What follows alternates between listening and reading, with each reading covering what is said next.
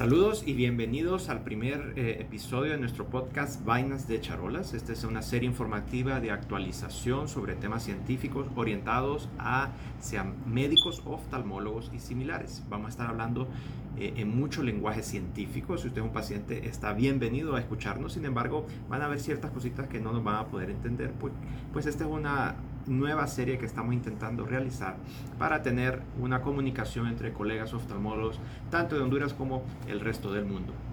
Yo soy su anfitrión, Francisco Santos Dácaret, y el tema de hoy va a ser sobre un comparativo de anti en las oclusiones venosas de retina. Pero antes de comenzar directamente con el tema, eh, quería platicarles, por ser el primer episodio, por qué escogimos, eh, en primer lugar, iniciar esta serie, en segundo lugar, por qué se llama Vainas de Charolas.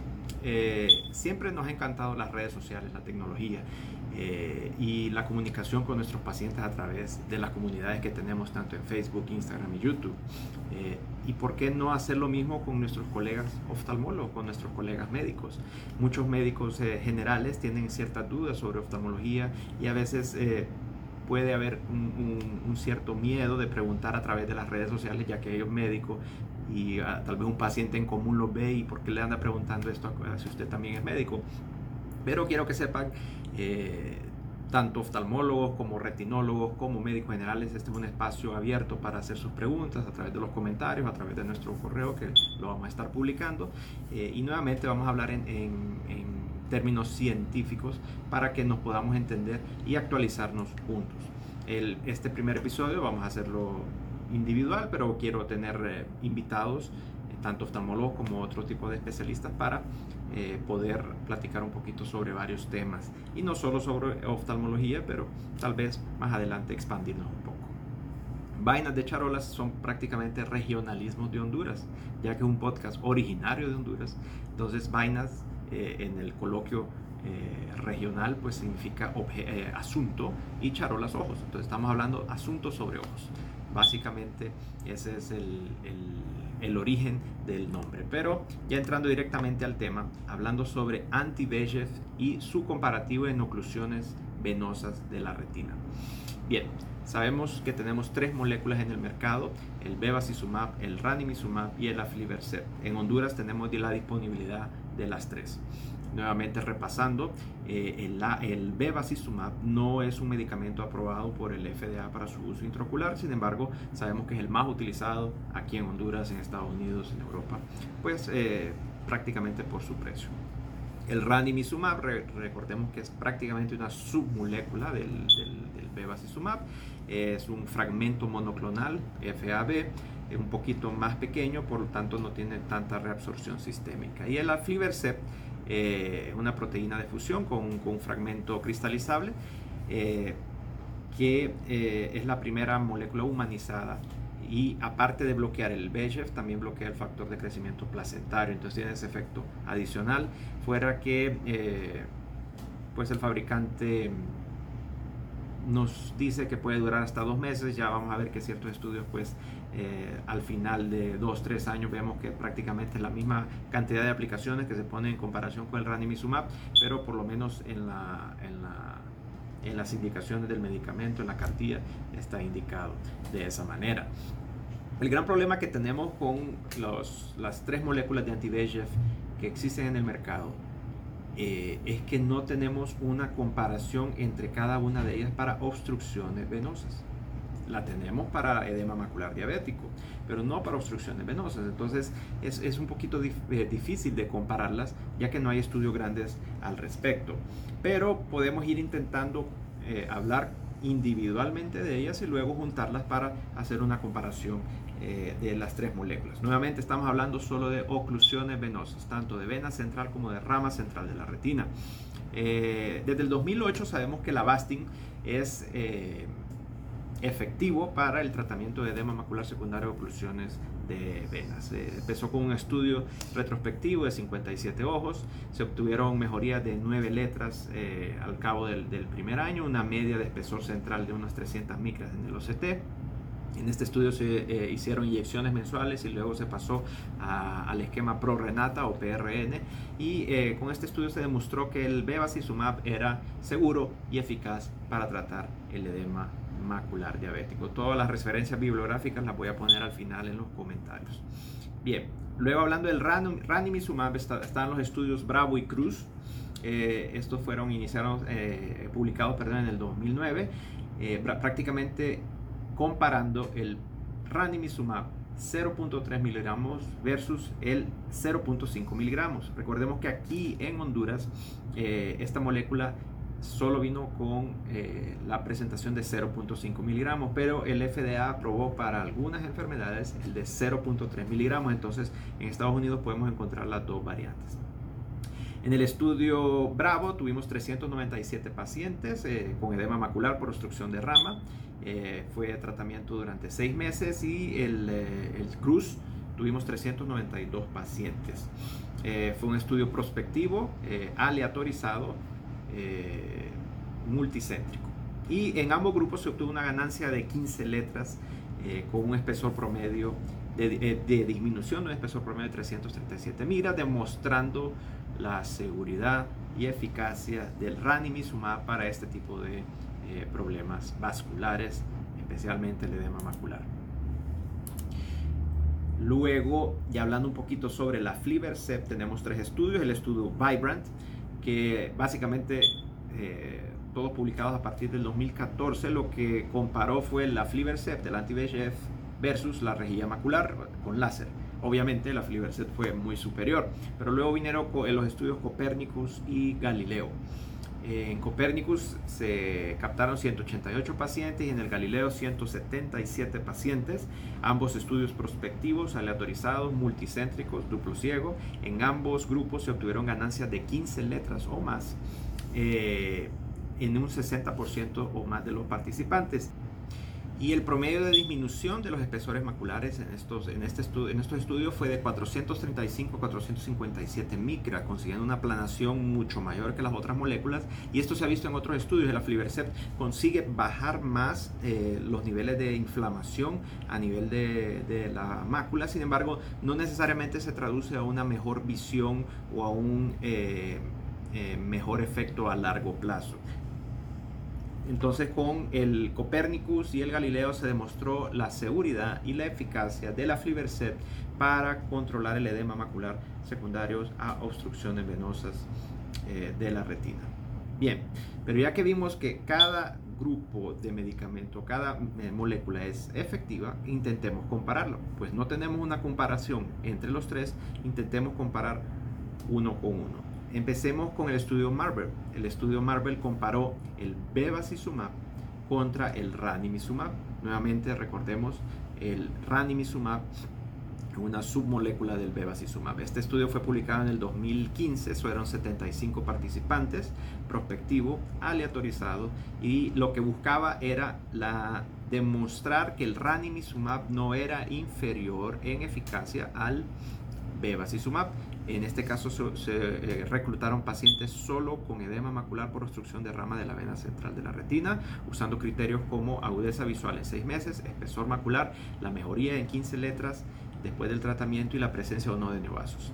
En el grupo de bevacizumab fueron 37 pacientes, en el grupo del ranimizumab fueron 38 pacientes con agudezas visuales de 20-80 eh, en ambos subgrupos se obtuvo ganancia mayor de 15 letras, siendo que en el caso del ranimizumab se obtuvieron 18 letras de ganancia, aproximadamente 3 más menos 1 aplicaciones, la mayoría recibieron 4 aplicaciones, ambos obtuvieron ganancia significativa de agudeza visual y se demostró que el ranimizumab no era inferior al bevacizumab para el tratamiento de edemas maculares por obstrucciones venosas. Ahora comparemos el bevacizumab, nuevamente el más usado, versus el aflibercept, la molécula más reciente hasta que se venga el brolucizumab que viene eh, bueno, todos los retinolos lo estamos esperando con muchas ansias, probablemente sale este año o a principios del otro. Eh, en este estudio entonces publicado en el 2017 fue el estudio SCORE, eh, fueron 362 participantes, estudio prospectivo aleatorizado buscando la no inferioridad de la Fliverset versus el bevacizumab.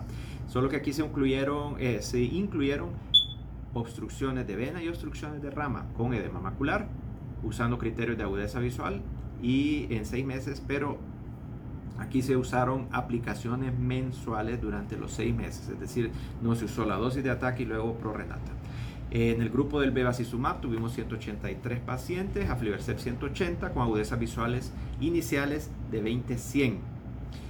Ambos grupos obtuvieron ganancias de letras mayores a 18. Sin embargo, recordemos, se usaron 6 aplicaciones, es decir, mucho más que el estudio Marvel. Y eh, en ambos se obtuvieron ganancias significativas y se demostró la no inferioridad de la Flivercept versus el bevacizumab. Es interesante y es una pregunta que siempre nos hacen como retinólogos, el oftalmólogo general, eh, incluso los residentes, doctor, ¿y usted cuándo considera hacer un switch? Es decir, cuando una molécula ya tiene taquifilaxia, es decir, no está siendo efectiva y podemos pasar para otra molécula. Eh, eh, se ha intentado estudiar, pero es bien difícil diseñar un estudio de este tipo. Eh, los estudios son bien pequeños eh, y lo que la gran mayoría de los estudios de este tipo han hecho es por lo menos tres aplicaciones de una molécula y luego pensar en cambiar el, el, el producto. Personalmente, siempre hablamos con el paciente primero, eh, después de las primeras tres dosis vemos que el edema persiste. Yo eh, persisto con otras tres dosis de la misma molécula. De nuevo, la gran mayoría se ponen bevacizumab. Pasarlo a otra molécula, eh, por lo menos en nuestro país, es, es un poquito oneroso y no todo el mundo lo puede hacer.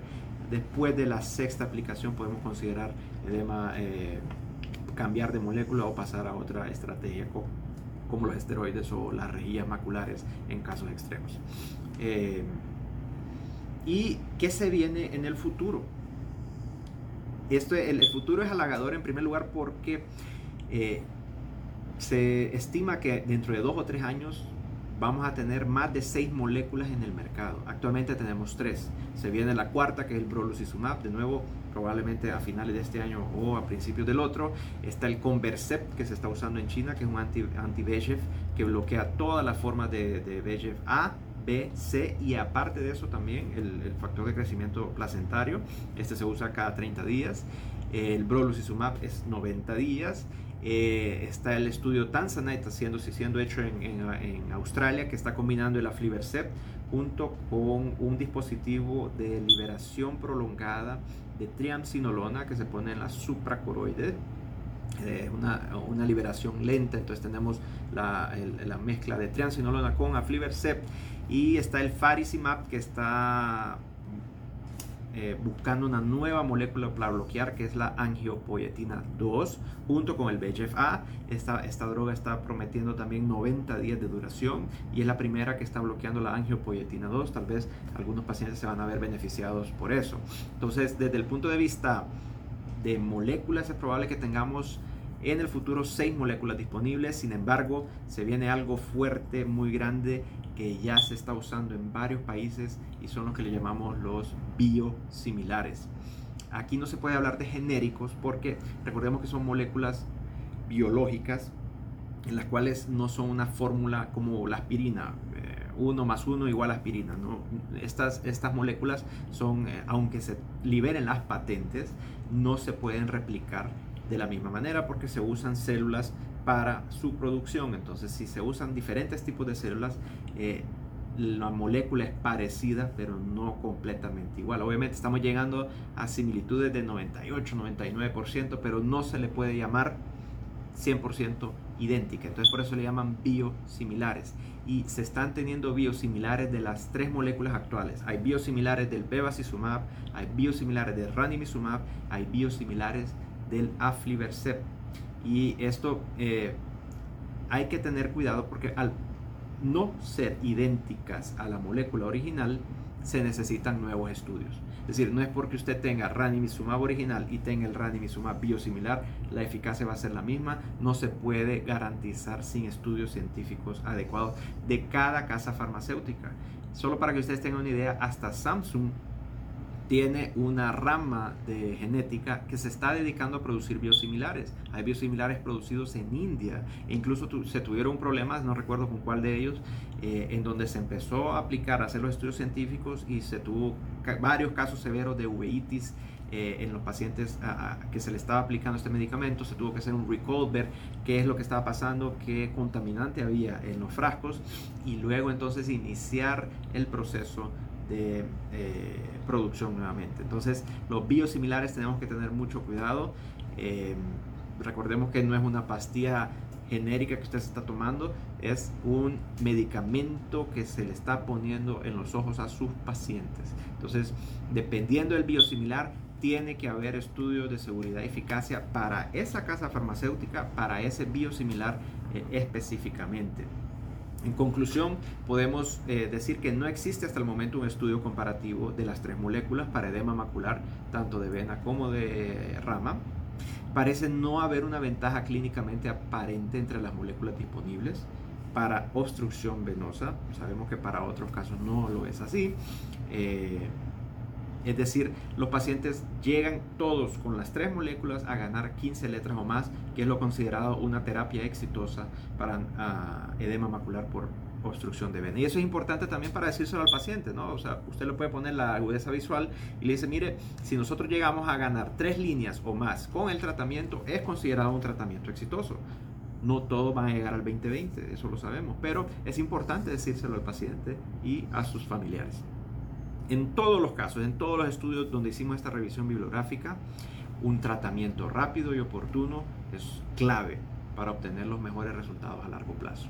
Entonces, si usted no es retinólogo y tiene un pacientito con obstrucción de vena, por favor inicie el tratamiento lo más rápido posible o refiéralo a su colega retinólogo para eh, poder obtener los mejores resultados visuales en estos pacientes. Muchas gracias por su atención. Nuevamente vamos a tener las referencias bibliográficas en la descripción y eh, este podcast va a salir al, aire tanto en video por YouTube, Instagram y eh, a manera de audio a través de Castbox. Muchas gracias.